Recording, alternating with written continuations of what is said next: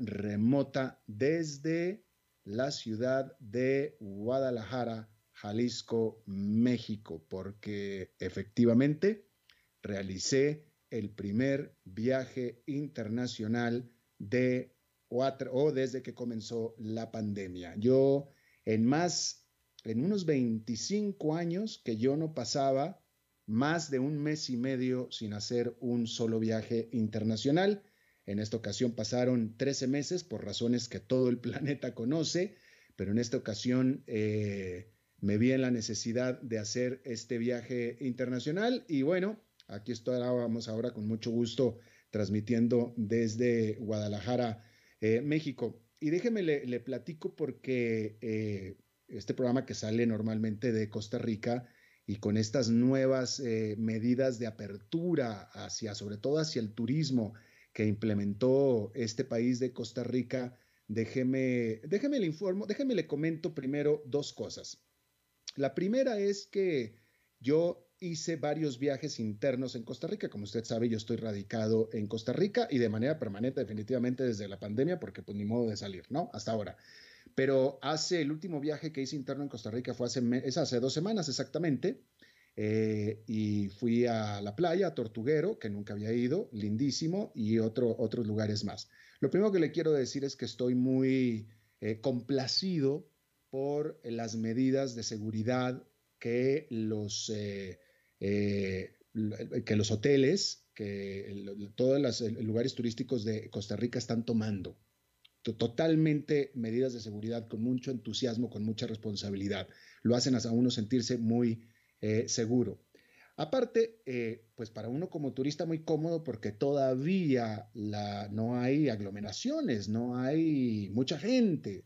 Incluso hasta me da un poco de, de compasión porque, por ejemplo, en el hotel de Tortuguero en el que nos quedamos mi hijo y yo, mi hijo visitante, era un hotel con capacidad para 60 personas y nosotros nada más éramos 13. En el otro hotel en el que nos quedamos, en el lodge, que nos quedamos allá en el río Pacuare o Pacuare, este, era un hotel con capacidad para 50 personas, nada más éramos dos, mi hijo y yo nada más, ¿no? Lo que lo hace, pues, este, eh, conmovedor, pero pues también muy a gusto, ¿no? Pero bueno, si usted piensa viajar a Costa Rica o dentro de Costa Rica, yo se lo recomiendo 100% definitivamente. Eso es por un lado. Por otro lado, eh, me llamó mucho la atención el vuelo eh, San José, Ciudad de México, venía pues arriba de un 75% de capacidad, definitivamente, y a bordo del vuelo venían muchísimos extranjeros. Vi alemanes, vi americanos, norteamericanos que venían saliendo de Costa Rica eh, y obviamente pues según gente que llegaron y vacacionaron en Costa Rica. Así es que parece ser que la gente está definitivamente comenzando a fluir y eso pues me dio gusto. Ya aquí en México, el vuelo México-Guadalajara venía también, arriba yo diría de un 75% de capacidad, eh, todo mundo con mascarilla, todo mundo consciente de eso. Eh, los restaurantes aquí en Guadalajara, pues yo no los veo que estén muy vacíos, ¿eh? este, vaya, pues, evidentemente la gente quiere salir, la gente está ansiosa por salir. Veo mucha conciencia, la gente en la calle usa mascarillas. Este, esperemos que esta apertura y estas ganas de salir pues funcionen.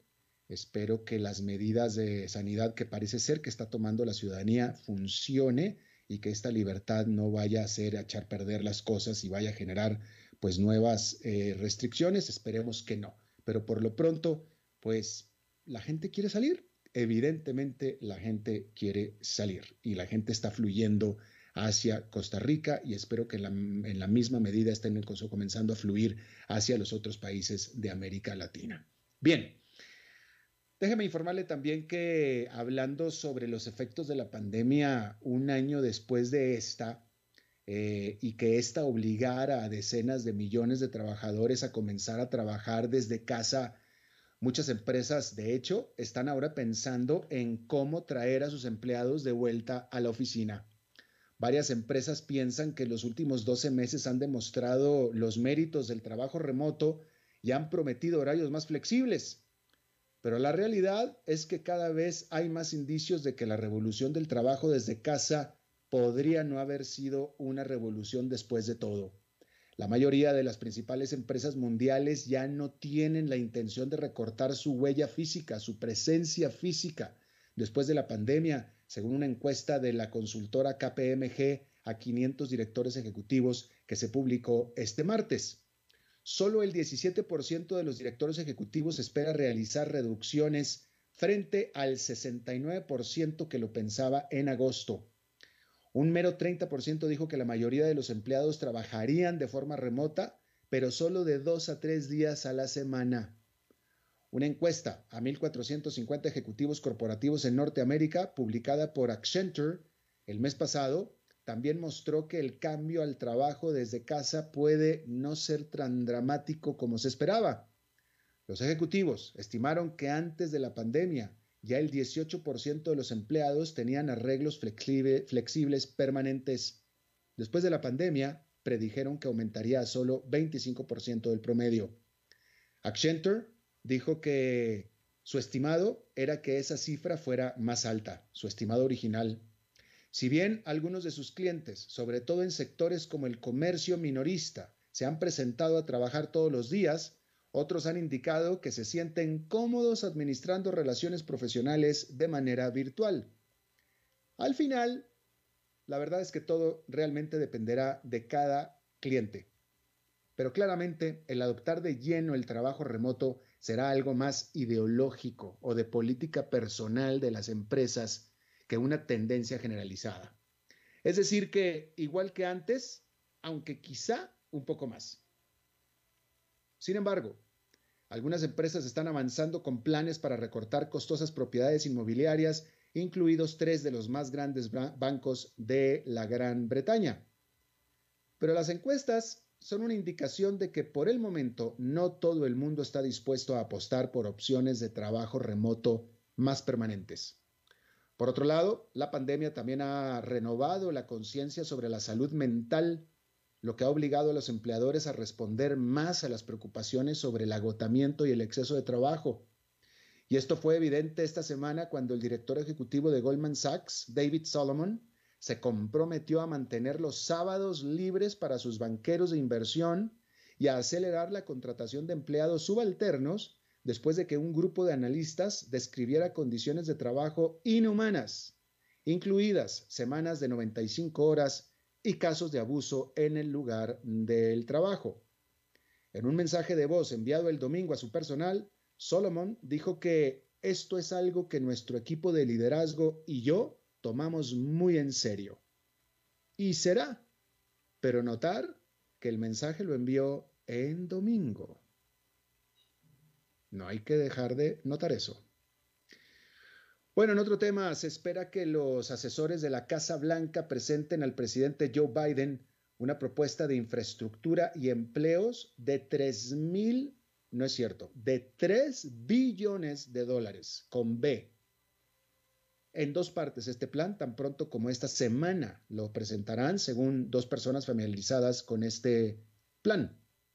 La propuesta sobre la que los principales asesores de Biden han estado deliberando ya durante semanas, se segmentaría en dos partes separadas. Una centrada en la infraestructura y la energía limpia y una segunda centrada en lo que se denomina la economía del cuidado, con un enfoque sobre cuestiones económicas nacionales clave.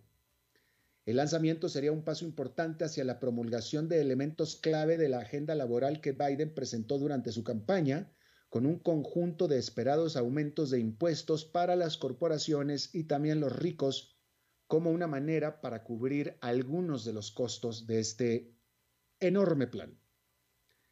Los funcionarios de la Casa Blanca enfatizaron que aún no se han tomado decisiones finales. Biden aún tiene que revisar las propuestas y planea consultar en profundidad con los líderes en el Congreso, de quienes su apoyo es absolutamente clave. Pero a medida que toman forma los detalles de la próxima gran prioridad legislativa de Biden, los inversionistas y las empresas están observando de cerca. Ejecutivos de las principales compañías petroleras, incluidas Chevron, Exxon, BP, Shell y ConocoPhillips, reunieron virtualmente, se reunieron ellas virtualmente el lunes con la asesora climática nacional de Biden, Gina McCarthy. Después de la reunión, el American Petroleum Institute se comprometió a cooperar con la administración Biden en la crisis climática. El American Petroleum Institute es la asociación que alberga todas estas grandes petroleras. En un comunicado después de la reunión, este organismo declaró, entre comillas, estamos comprometidos a trabajar con la Casa Blanca para desarrollar políticas gubernamentales efectivas que ayuden a cumplir las ambiciones del Acuerdo de París y respalden un futuro más limpio, dijeron las empresas petroleras estadounidenses. Bueno, hay que decir que allá en Nueva York esta fue una jornada negativa con el índice industrial Dow Jones perdiendo 0,94%, el Nasdaq Composite cayendo 1,12% y el Standard Poor's 500 con una caída de tres cuartos de punto porcentual. Bien, los cines de Estados Unidos están ya comenzando a apostar a que los amantes de los palomitas quieren volver a probarlas en las salas de cine. Porque Cineworld comenzará la reapertura gradual de sus cines Regal en los Estados Unidos el próximo mes ya. Este martes, la compañía, que es el segundo operador de cines más grande del mundo, dijo que abrirá algunos cines el 2 de abril con proyecciones de Godzilla vs. Kong. Más cines abrirán el 16 de abril con Mortal Kombat. O sea, combate mortal. Déjeme aquí, hago una pausa. Discúlpeme, le voy a meter aquí un comentario personal porque leyendo estos títulos que jamás voy a ir a ver yo, jamás, el primer título es Godzilla contra Kong, o sea, Godzilla contra King Kong. Y el otro es Mortal Kombat. O sea, olvídese, yo no voy a ir jamás, ¿no? Pero leyendo estos grandes nombres de cines, porque con esto va a ser el restreno de los cines, ¿no?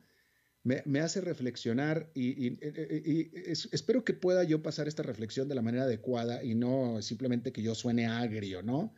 Pero no se ha puesto usted a pensar cómo en el cine, sobre todo en el cine norteamericano, en el cine estadounidense, no tanto en el europeo ni en el latinoamericano, pero sí definitivamente en el estadounidense, se glorifica tanto la violencia y se suprime lo que se le conoce, mas no debiera ser, como el, erotismo, o no, no voy a decir pornografía, pero sí el erotismo. ¿Sí? Pues el erotismo, o sea, a lo que ellos le llaman erotismo es amor. No, nuestros papás, cuando cerraban la puerta, esperemos, esperemos que hubieran tenido grandes sesiones eróticas y hasta pornográficas detrás de la puerta. Pero ciertamente no esperábamos que nuestros papás cometieran actos de violencia, ¿no? Pero fíjese cómo en el cine glorifican ampliamente la violencia y no el amor. Entonces, Godzilla contra Kong y Mortal Kombat como las dos grandes estrenos. Bien, una, una reflexión que siempre me ha llamado la atención. Bien, entonces le decía yo que la empresa Regal Cinema dijo que con las restricciones de capacidad expandiéndose el 50% o más en la mayoría de los estados de la Unión Americana, podremos operar de manera rentable en nuestros mercados más grandes, cosa que qué bueno, ¿no? Con una capacidad hasta el 50%. La semana pasada, la rival AMC, que es la cadena de cines más grande del mundo, dijo que el 99% de sus cines en Estados Unidos estarán abiertos a fines de este mes. La pandemia significó la postergación del estreno de más de una docena de películas importantes. Algunos títulos como Mulan de Disney se saltaron los cines por completo. Eso golpeó a las empresas como Cineworld y AMC, que carecían de grandes películas para atraer incluso a multitudes limitadas. Decir que la pandemia aceleró lo que ya era una ventana cada vez más estrecha entre el momento en que las películas se estrenaban en los cines y el momento en que se podía ya ver la película. Las acciones de Cineworld han registrado ganancias de más del 60% este año debido al entusiasmo por la inminente reapertura. Las acciones de AMC Entertainment, que se han visto infladas por las recientes oleadas de entusiasmo por la compra de inversionistas aficionados, esas han aumentado casi un 40 por un, discúlpeme, un 490% desde que comenzó este año. Bien, Este martes, Janet Yellen, secretario del Tesoro, y Jerome Powell, presidente de la Reserva Federal, las dos principales autoridades económicas, ya no de Estados Unidos, del mundo, dieron al Comité de Servicios Financieros de la Cámara de Representantes su opinión sobre la respuesta económica de Estados Unidos a la pandemia. De hecho, todavía la están dando. La economía más grande del mundo es más pequeña de lo que era antes de que golpeara el COVID-19 y sigue estando unos 10 millones de puestos de trabajo por debajo de su nivel anterior a la pandemia. Tanto Yellen como Powell han mostrado su voluntad de seguir estimulando la economía hasta que las cifras mejoren y mucho. En una conferencia de prensa la semana pasada, Powell reforzó su compromiso con la política monetaria ultra flexible, mientras que Yellen está centrando su atención en un gran proyecto de ley de gasto en infraestructura, como estábamos viendo hace unos minutos. Con esfuerzos tan ambiciosos, el comité pues seguramente estuvo cuestionando si la economía estadounidense pronto podría recalentarse en poco tiempo habrá recuperado su nivel de producción anterior a la pandemia, por ejemplo. Entonces, ¿por qué se necesita un estímulo tan grande entonces?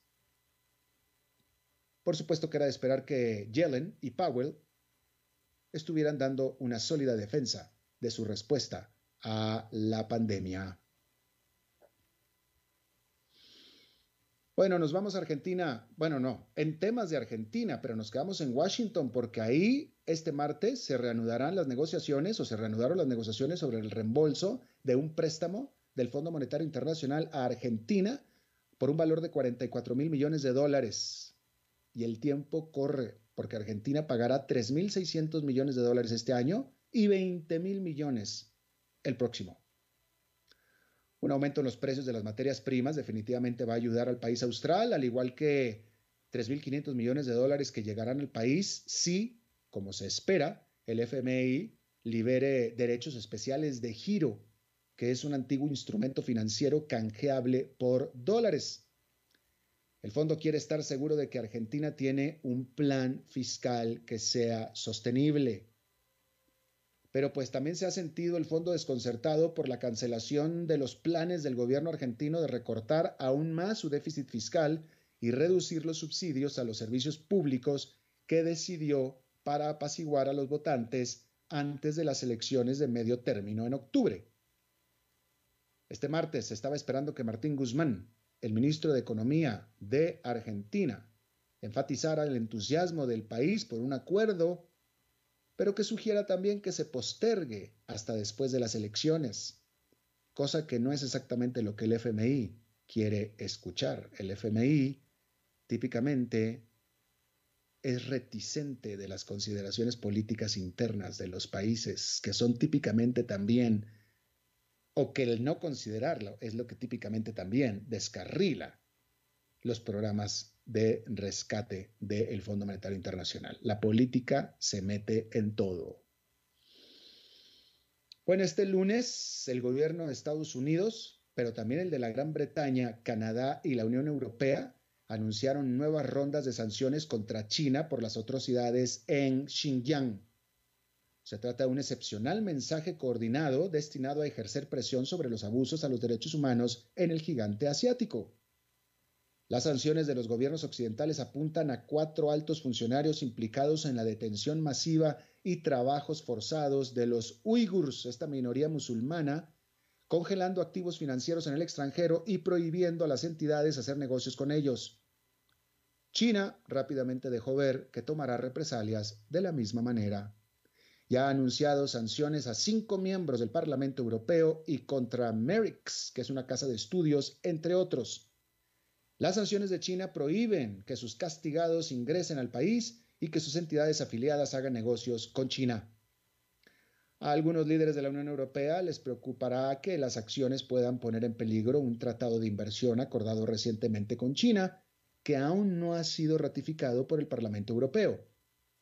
El efecto práctico de las sanciones cruzadas podría ser limitado, pero las consecuencias podrían resultar más que simbólicas Nótese cómo China simple y sencillamente no permite que se metan, que se inmiscuyan en este asunto. O sea, al final China no niega que esté quizá abusando de esta minoría musulmana, los uigurs. No lo niega, pero dice, no te metas. Esto es asunto interno, no es asunto de Estados Unidos. Ni de nadie más, por supuesto. Bien. En otra información, hay que decir que Alemania extendió su confinamiento por COVID-19, sus medidas de confinamiento por otras tres semanas y de hecho impuso un cierre casi total del país sobre la semana de Pascua como respuesta a un aumento en los casos del coronavirus. Mientras tanto, en Estados Unidos, el Instituto Nacional de Alergias y de el Instituto Nacional de Alergias y de Enfermedades Infecciosas dijo que las pruebas que Estados Unidos hizo sobre la vacuna de AstraZeneca Oxford, las cuales estas pruebas encontraron que esta vacuna era un 79% efectiva, pudieron haberse basado estas pruebas en información que ya estaba vencida, lo que sea que eso quiera decir exactamente pero de alguna manera u otra a esta vacuna de AstraZeneca la persigue el infortunio. WeWork. ¿Se acuerda usted de WeWork? Que revolucionó o trató de revolucionar el trabajo compartido y los espacios de trabajo compartido, donde usted llegaba y se sentaba en una sala, una oficina, una sala de juntas y trabajaba y compartía todo lo demás bueno, pues reveló una pérdida de 3.200 millones de dólares durante el 2020, por supuesto con la pandemia, destrozando su negocio de compartir absolutamente nada, porque no son épocas de compartir nada. WeWork actualmente está tratando de recaudar mil millones de dólares por parte de inversionistas, de capitalistas, y también está tratando de pues reconformar, de relanzar sus planes de eh, lanzarse, de hacer un eh, lanzamiento accionario, una oferta accionaria inicial que desde el año pasado lo viene a tratar de hacer, desde mediados del año pasado, pero ahora lo quiere hacer a través de este nuevo instrumento tan buscado, tan socorrido que es el SPAC, estas compañías de adquisición especial. Por su parte, la que sí hizo su debut en la Bolsa de Valores de Hong Kong es Baidu, esta empresa dominante buscador chino que levantó 3.100 millones de dólares, recaudó a través de un listado secundario que son mil millones más de los que estaba pretendiendo Baidu. Bien, ahí lo tiene usted. Le recuerdo que Hoy es Pregúntenle al Eli y después de esta pausa comercial, Eli Feinsey estará con nosotros respondiendo a las preguntas de ustedes. Vamos a la pausa. Las noticias internacionales fueron presentadas por la División Marina del Grupo VIO. Dijo Salvador Dalí. Un gran vino requiere un loco para hacerlo crecer un hombre sabio para velar por él, un poeta lúcido para elaborarlo y un amante que lo entienda. Bodegas y viñedos La Iride, vinos argentinos de la región de Mendoza. Colecciongourmet.com Como costarricenses debemos felicitarnos, debemos de estar orgullosos. Solo un pueblo consciente y solidario puede lograr la meta de bajar las cifras de contagio del COVID-19. Gracias a vos y a la atención de los estrictos protocolos de higiene que hemos adoptado, es que lo hemos logrado. Pronto llegará el día de reencontrarnos y de volver a la normalidad. Gracias Costa Rica, sigamos protegiéndonos. COVID-19, un problema de todos que resolvemos cada uno. Un mensaje de la Cámara Nacional de Radiodifusión, Canara. ¿Conoces todo lo que ofrece la División Forestal del Grupo VIO? Encontrarás generadores, bombas de agua, hidrolavadoras, motocultivadores, tractores giro cero y cortacésped. Visita la división forestal del Grupo VIO en San José, Alajuela, Heredia, Cartago, Orotina, Ciudad Quesada, Liberia, Nicoya, Guapiles y Pérez Celedón. Ingresa a vioforestal.com y descubrí todas las opciones.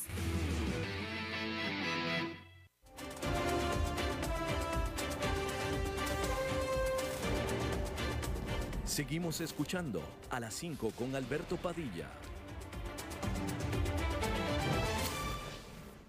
Bueno, martes de pregúntenle a Leli. A ver, primero vamos a hacer prueba de sonido. Eli, ¿me escuchas? Perfectamente, Alberto. Muy bien. Y, yo te escucho a ti también. Entonces, antes que nada, hay que este, dar la señal respectiva de respeto definitivamente. Así es que ahí va. Vamos a ver.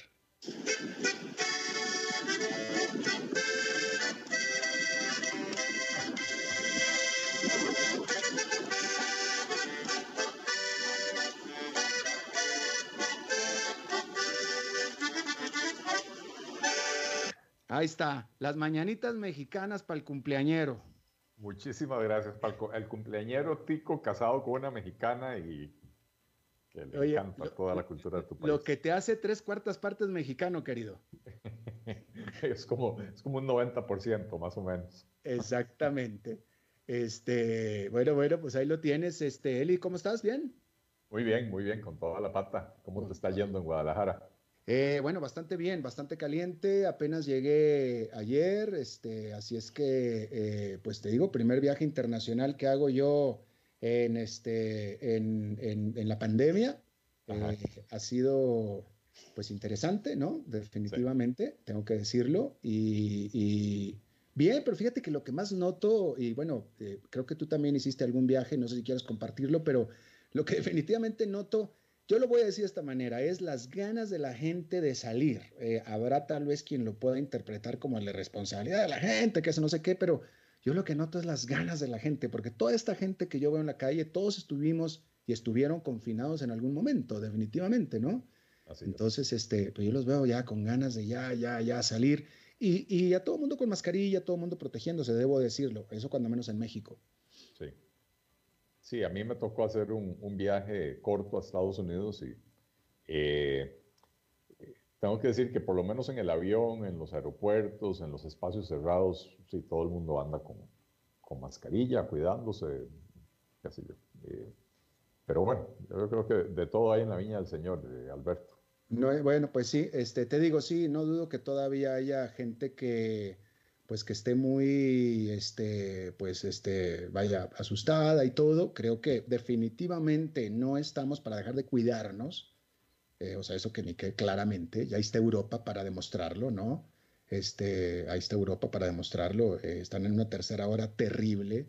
El propio Brasil aquí en nuestra región está pasando por situaciones muy terribles también. Pero, pues bueno, vaya, hay que, si vamos a salir, pues vamos a salir con, con este, pues con cuidado, ¿no? Así es, yo creo que es responsabilidad personal cuidarse y eh, cada quien sabe cómo hacerlo, ¿no? Para algunas personas eh, cuidarse quiere decir quedarse en casa eh, dependiendo de los factores de riesgo que tenga y de la aversión al riesgo que tenga. y para otras personas quiere decir no, no, no, suspender su actividad económica porque no puede darse ese lujo y, y eso lo obliga a salir y cuidarse con, medidas de distanciamiento, lavado de manos, utilización de mascarillas y eh, pues listo. No, no, hay por qué juzgar a la gente por... Definitivamente. Bueno, Eli, eh, eh, Eli Arlín García te pregunta, dice, me gustan sus ideas, pero desea saber quiénes son ustedes, o sea, nombres de las personas que están trabajando en este partido político. Vi que en una entrevista con un medio se le preguntó, pero se esquivó, dice Arlene. Gracias y soy seguidora de su página y también de Alberto Padilla. Muchas gracias, Arlene. Eh, no, muchas gracias por la pregunta. No, en realidad no, no es esquivarlo, es que en una entrevista corta no puede uno eh, eh, ponerse a dar listas de centenares de personas, ¿verdad? Pero hemos venido construyendo equipos de trabajo en diferentes áreas, por ejemplo, eh, eh, en la mía, que es la economía, tengo economistas de primera línea que han eh, ofrecido ayudarnos o han accedido a ayudarnos. don Juan Enrique Muñoz Giró, don Denis Meléndez, don Oswald Céspedes, don Alejandro Miranda, Stefan Krause, o sea, realmente ahí tenemos, hemos armado un equipo bastante bonito en el área de tecnologías de información tenemos eh, eh, varios empresarios y varias personas que trabajan empresarios que han creado sus propias empresas en Costa Rica eh, de, servicios de tecnología de información y, otros que trabajan para empresas multinacionales, ¿verdad? Don Álvaro Villalobos, don Adolfo Cruz Lutmer, don eh, Edgar Oviedo. estoy, estoy, haciendo una injusticia porque, porque además se me, se me olvidan algunos nombres, ¿no? Y déjame te pregunto yo, muchos, quiero pensar que muchos serán voluntarios, gente, gente que lo está haciendo de, de amor, de, de, de, porque creen en el proyecto. Nuestro partido no tiene una sola persona en planilla pagada, ni mucho menos. Son personas que creen en, el proyecto, creen en las ideas eh, y que han ofrecido eh, o los hemos eh, contactado y han accedido a, ayudarnos.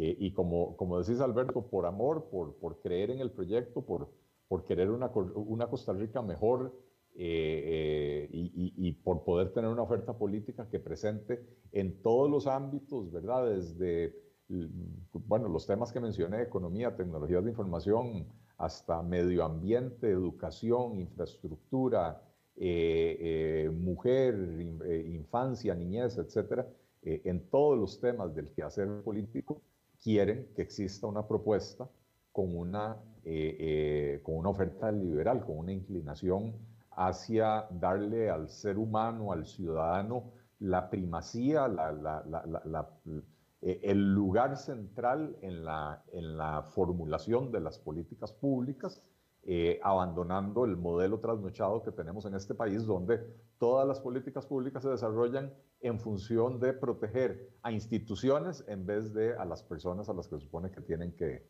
eh, que, tienen que ayudar. Claro. Bien, bueno, pues ahí está la respuesta. Muchas gracias. Este, ok, déjeme nada más. Ok, entonces vamos a seguir con las preguntas. Eh, vamos a ver, bueno, muchos, muchos saludos de cumpleaños. Este, bueno, a ver. Dice Ana María Navarro Rodríguez, buenas tardes, Don Eli. ¿Es cierto que los bitcoins son inversiones confiables y que los bancos estatales no quieren que se sepa la verdad? Eh, yo creo que, la información sobre bitcoin eh, la encuentra uno en, Internet. Eh, hay que tener juicio para saber cuáles son buenas fuentes y cuáles no pero no creo que los bancos eh, eh, estatales o los bancos costarricenses estén en condiciones de, impedirle a la gente saber eh, o, formarse un criterio acerca de si Bitcoin es algo bueno o algo malo. yo en lo personal creo que, a ver, para invertir en Bitcoin hay que tener conocimientos, hay que tener un cierto, un cierto gusto por el riesgo, ¿verdad? Porque, porque es, una inversión en un activo que fluctúa muchísimo. Eh, sé que hay muchas personas que les ha ido muy bien, que han, que han ganado fortunas con, con esto, ¿verdad? Pero no necesariamente un banco central puede darse el lujo de invertir en ese tipo de, de, activos que, que, un día tienen un valor y al día siguiente tienen eh, la mitad del valor o el triple del valor, ¿verdad? Porque eh, los bancos comerciales y el Banco Central tienen que eh, equilibrar el nivel de riesgo o, más bien el nivel de retorno de las inversiones con el riesgo que asumen. No pueden darse el lujo, por ejemplo, un país no puede darse el lujo de perder sus reservas internacionales invirtiendo en un activo eh, con fluctuaciones tan, tan salvajes como ha mostrado el, el Bitcoin.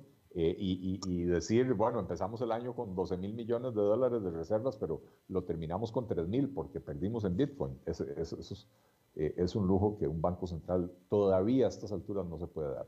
Eh, pero, pero lo cual no quiere decir que Bitcoin sea algo malo o no quiere decir que para algunas personas, inversionistas sofisticados con, con conocimientos y, tiempo para leer e invertir, eh, para ellos perfectamente puede ser una magnífica inversión, ¿verdad? Bien. Eh, Rilang y el resto de la gente preguntan si no hay señal de video. No, en esta ocasión no hay señal de video porque estamos transmitiendo de manera remota desde otro país, etcétera. Entonces el video ya es demasiada complicación. Así es que, pero con el audio parece que todos estamos bien. Eh, Luis Herrera Miranda te pregunta, Eli, ¿qué harías con Recope que no impacte en el desempleo que ya de por sí está grave en el país? ¿Qué haría con Recope que no impacte en el desempleo? Este, mire, eh, las, las soluciones hay que tomarlas, o sea, las decisiones hay que tomarlas en este país. Eh, Recope es una entidad que destruye valor. Tener esos empleos no está agregándole riqueza al país, por el contrario, es algo que está destruyendo riqueza. Entonces, eh, Recope hoy en día lo que tiene es eh, una serie de activos muy valiosos que básicamente tienen que ver con el, oleoducto y, los, eh, los, sitios de almacenamiento que tiene, ¿verdad?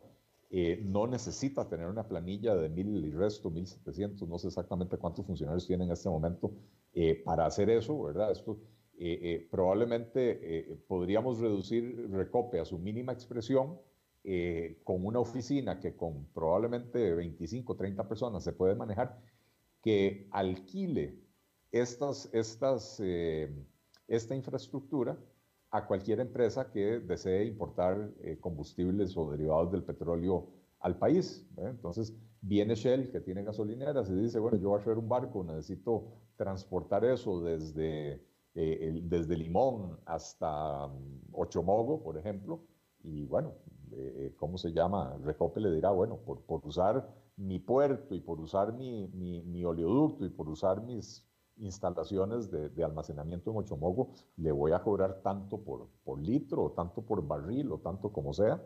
Em, y, listo, reducir esa operación a, su mínima expresión. Eh, las personas que dejaron de ser necesarias en, en Recope, eh, no es que hay que dejarlas abandonadas. Eh, ciertamente eh, los, los operarios de la refinería no son personas que van a encontrar un trabajo en otra cosa porque no hay una refinería en Costa Rica ni tiene sentido a estas alturas construir otra, ¿verdad?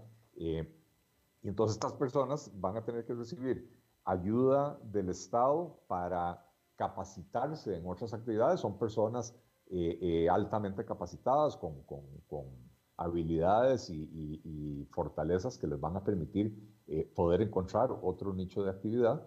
Eh, y mientras tanto, pues sí, necesitarán recibir ayuda del Estado para poder hacer esa transición. Eh, lo, que no podemos, lo que no podemos darnos el lujo es hacer lo que venimos haciendo, 10 o 12 años sin refinar una gota de gasolina y seguimos teniendo una gerencia de refinación con todo un personal de varias varias decenas o centenares de personas cobrando el salario por, por eh, eh, no voy a decir que por no hacer nada, pero por no hacer aquello para lo que fueron contratados, ¿verdad? Así que, que eh, o, o, nos quitamos los temores de encima o nunca vamos a resolver los problemas de este país. Ahora, el problema de todo esto es que esto representa un costo al erario. Así es, bueno, pero, pero yo prefiero el costo, yo prefiero el costo de ayudarles a estas personas a... No, no, me refiero a mantener, mantener el status quo. Claro, claro. Tiene un costo elevadísimo y la gente, la gente no piensa en ese costo. y por eso digo, yo, yo prefiero el costo de ayudar a estas personas a reconvertirse hacia otra actividad eh, que el costo de mantener una planilla superflua que no, que no está agregando valor. Por el contrario, eso se llama destruir valor, destruir riqueza. Claro. Claro. Eh, Nelson Briceño Vargas te pregunta, ¿por qué razón no se habla de la reestructuración de la deuda pública interna? ¿Cómo que no se habla? Eh, yo creo que se refiere a nivel general, no, no, no, no creo que diga de ti en personal, pero eh, dice que no se habla de la reestructuración de la deuda interna, dice Nelson. Pues yo sí he visto en más de una ocasión que, que se habla de eso, lo que pasa es que yo creo que la gente tiene le, tiene más fe a la, idea de, una reestructuración de la deuda interna de, lo que realmente es posible alcanzar. Eh, la deuda interna en buena medida está en manos de entidades públicas, entonces la gente cree que es como pasarse el dinero de, un bolsillo al otro, porque son entidades del Estado. Pero lo cierto es que el principal inversionista eh, son los fondos de pensiones. Y entonces si usted reestructura, lo, que sea que usted entienda por reestructurar esa deuda, pero si usted reestructura esa deuda, ya sea eh, recortándole la tasa de interés, ya sea eh, pateando hacia el futuro la, la, redención de los bonos, eh, cualquier medida que, que, que, que, básicamente es una medida confiscatoria, eh, tendría un impacto gravísimo en las finanzas de los fondos de pensiones, que ya de por sí, excepto por los del ROP, los fondos de pensiones de este país, eh, los de las pensiones básicas, tanto del IBM como del Magisterio, como del Poder Judicial, son fondos de pensiones que están en serios problemas actuariales financieros, ¿verdad? Este, después hay, hay deuda que está en manos de entidades como el INS o el ICE, que, que, son empresas eh, eh, eh, comerciales del Estado, ¿verdad? Que si usted les dice, mire, no le voy a pagar o le voy a pagar el 80% o le voy a bajar la tasa de interés o, o, o, en vez de devolverle la plata en el 2025 se la voy a devolver en el 2045, puede meter a estas empresas en, en, serios problemas de liquidez, ¿verdad? Entonces, no es tan fácil. Hay, sí hay cosas que se pueden hacer, pero no es tan fácil como simplemente agarrar y decir, eh, ya que esa es deuda del Estado con el Estado, condonémosla, porque tiene impactos significativos en, eh, en sectores importantes de la economía. Tal vez ese sería un buen argumento para decir que no deberíamos de tener empresas estatales, porque estamos, eh, estamos usando a esas empresas estatales de caja chica del Estado. Y entonces, a la hora de querer hacer una reestructuración de deuda, eh, no es el Estado condonándose deuda eh, a sí mismo, es el Estado pegándose un disparo en la pierna a sí mismo, lo que termina sucediendo. Claro. Marta Esquivel, que siempre participa, es una, es una dura del programa Marta Esquivel. Te pregunta Eli, ¿qué opinas de la estrategia lanzada por Mideplan sobre la descarbonización digital, etcétera? Eh, le, voy a ser franco, no sé a qué se refiere con la descarbonización digital. Eh, en términos generales, la, estrategia, la, estrategia de descarbonización eh, presentada por el gobierno eh, es, un conjunto de metas y objetivos y, deseos, todos muy loables, pero no es realmente una planificación o, una, un, un, plan integral porque básicamente no nos dice cómo vamos a lograrlo no nos dice cuánto cuesta y no nos dice de dónde van a salir esos recursos, ¿verdad? Eh, entonces es, es como una carta al niño. Eh, me parece que, para, política pública le falta muchísimo. Muy bien. Ricardo Vica te tiene una pregunta que me parece interesante, diferente, y quiere saber si se puede invertir en la bolsa sin pagarle a un corredor, o sea, independiente y para uno que quiere comenzar en este mundo. Eh, para serle franco, no es mi área de, déjame la contesto creo que en Costa Rica no.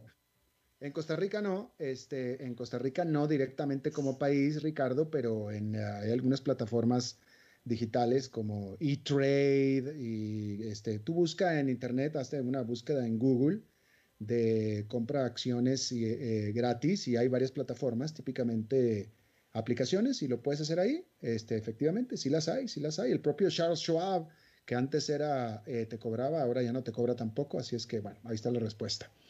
Este, mm, vamos a ver.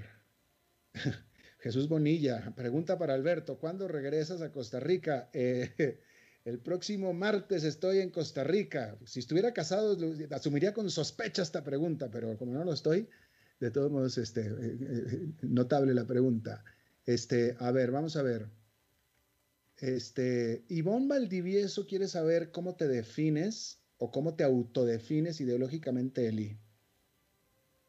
Eh, ¿Cómo me defino ideológicamente? Como un liberal a carta cabal, un liberal que cree tanto en la libertad económica como en la libertad individual pero que además cree que la libertad es una, única e indisoluble eh, e inseparable. Yo, yo no soy de esas personas que, creen que eh, podemos luchar por la libertad económica sin luchar por, las libertades civiles o por las libertades individuales de las personas. Eh, creo que, es una sola lucha integral. Muy bien, excelente. ahora, Eli, Sandy Salas Morris te pregunta y te saluda, ¿qué posibilidades tiene este gobierno de entregar el poder sin hacer ningún cambio estructural e inclusive subir impuestos? Eh, buena pregunta. Eh, yo creo que, que, a ver, que los ciudadanos no vamos a tener la suerte de que este gobierno termine sin hacer alguna de esas cosas. Eh, eh, de, momento la situación se ha logrado mantener más o menos estable eh, gracias a, políticas que ha diseñado este gobierno y el Banco Central que, están diseñadas para, para, sostenerle la burra al gobierno, ¿verdad? Eh, y mientras exista la ilusión de un acuerdo con el Fondo Monetario Internacional, entonces esa situación se, sostiene. ¿A qué me refiero? en, tres ocasiones al menos se han anunciado programas de reactivación económica que van a girar en torno a programas de crédito para todo el mundo. Eh, primero sucedió cuando se bajó el encaje mínimo legal, esto fue eh, por lo menos, no sé, meses o un año antes de la pandemia, no tuvo nada que ver con la pandemia, se redujo el encaje mínimo legal, lo cual liberó más de 600 mil millones de colones que tenían los bancos depositados en el Banco Central y se suponía que eso era para facilitar el crédito, para abaratar el crédito, etcétera, cosa que, que, nunca sucedió. Eh, en, ya en la pandemia, el banco ha logrado autorización de la Asamblea Legislativa para eh, ponerse a comprar eh, títulos del gobierno en el mercado secundario y hacer emisiones de, de de, diferentes naturalezas, ¿verdad? Eh, también anunciaron por la pandemia un, programa que ahora no recuerdo los detalles, pero iba a ser algo así como 500 y restos, 600 mil millones de colones, eh, y al final los bancos lo que comprometieron fue como 150 mil millones, o sea, menos de un tercio o una cuarta parte. Eh, y el dinero, la realidad es que el sector privado no lo está demandando. Entonces, son programas que el gobierno ha creado para que la plata esté disponible para financiar al propio gobierno. Por eso es que el gobierno ha podido darse el lujo de eh, endeudarse en el mercado interno a tasas de interés relativamente bajas.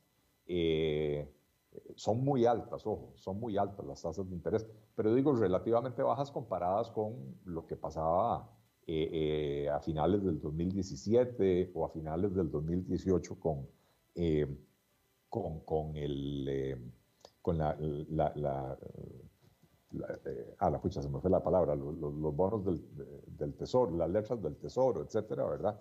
Que fueron momentos de, de mucho temor y, y, las tasas de interés se habían disparado. Eh, en, los, en, en, el tiempo de la pandemia, el gobierno ha encontrado suficiente dinero en el mercado local a tasas de interés altas, pero relativamente más bajas que antes, eh, producto de estas políticas. Son políticas que las han tratado de vender como políticas de reactivación, cuando en realidad todo el mundo sabía que esos, esos créditos no iban a, a, caer en manos del sector privado porque eh, no hay otras condiciones para reactivar la economía y por lo tanto no hay apetito por el endeudamiento.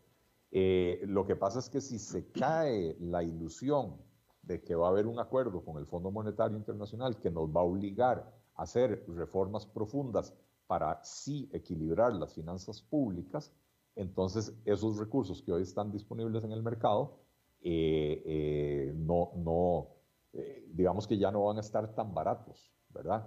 Ya va a haber, van a haber otros temores, va, va, va a haber demanda de, de, dólares para, para, para sacar la plata del país, etcétera, ese tipo de cosas, ¿verdad? Entonces eso empieza a provocar un descalabro por, por varios lugares. Entonces creo que, que el gobierno sí o sí tiene que interesarse en, hacer algunas reformas, ojalá no en subir los impuestos, pero eh, lo conocemos y sabemos que por ahí va la intención de este gobierno, subir los impuestos.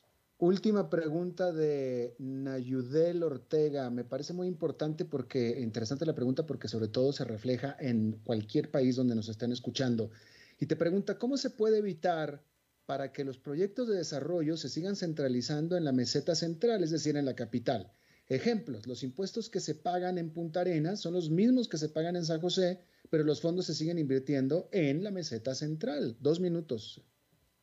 Eh, buenísima la pregunta. Este, y, esto tiene mucho que ver con eh, la forma en que se eligen eh, los diputados en este país, porque votamos por listas, listas cerradas de los de los partidos políticos, ¿verdad? Los partidos son los que eligen quiénes van a ser los candidatos a diputados, no son claramente representantes de zonas geográficas y entonces al final de cuentas responden a intereses distintos de los de la gente que los votó para llevarlos al, eh, al Congreso, ¿verdad? se presentó hace un par de años un, proyecto del Poder Ciudadano ya que pretendía cambiar esto, pretendía que por lo menos la mitad de los diputados fueran electos directamente por los ciudadanos en distritos electorales a los cuales se obligaban a representar, ¿verdad? Eh, y eso hubiera facilitado desarrollar políticas públicas que, que, que, tomen en cuenta estos aspectos territoriales, ¿verdad?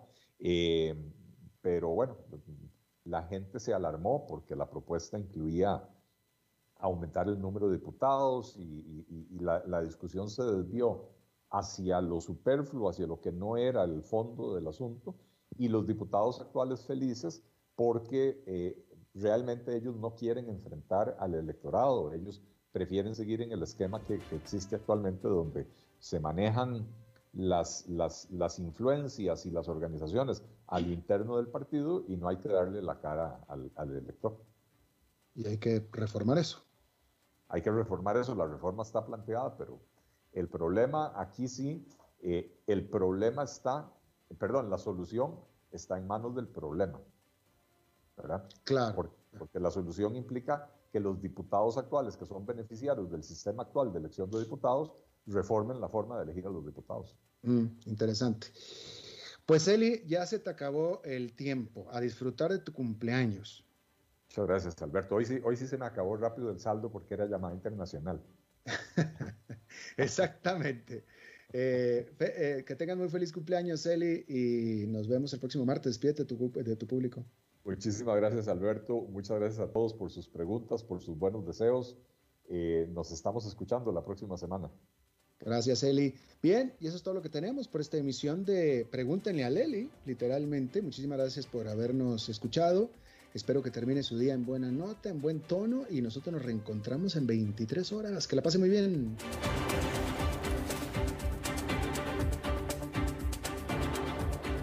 Concluye a las 5 con Alberto Padilla.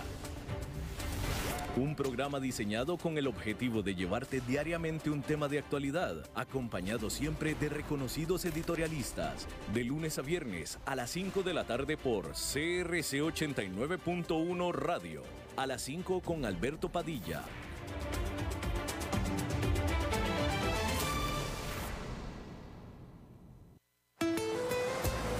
España nos llegan las mejores conservas de mariscos vigilante, pulpo, sardina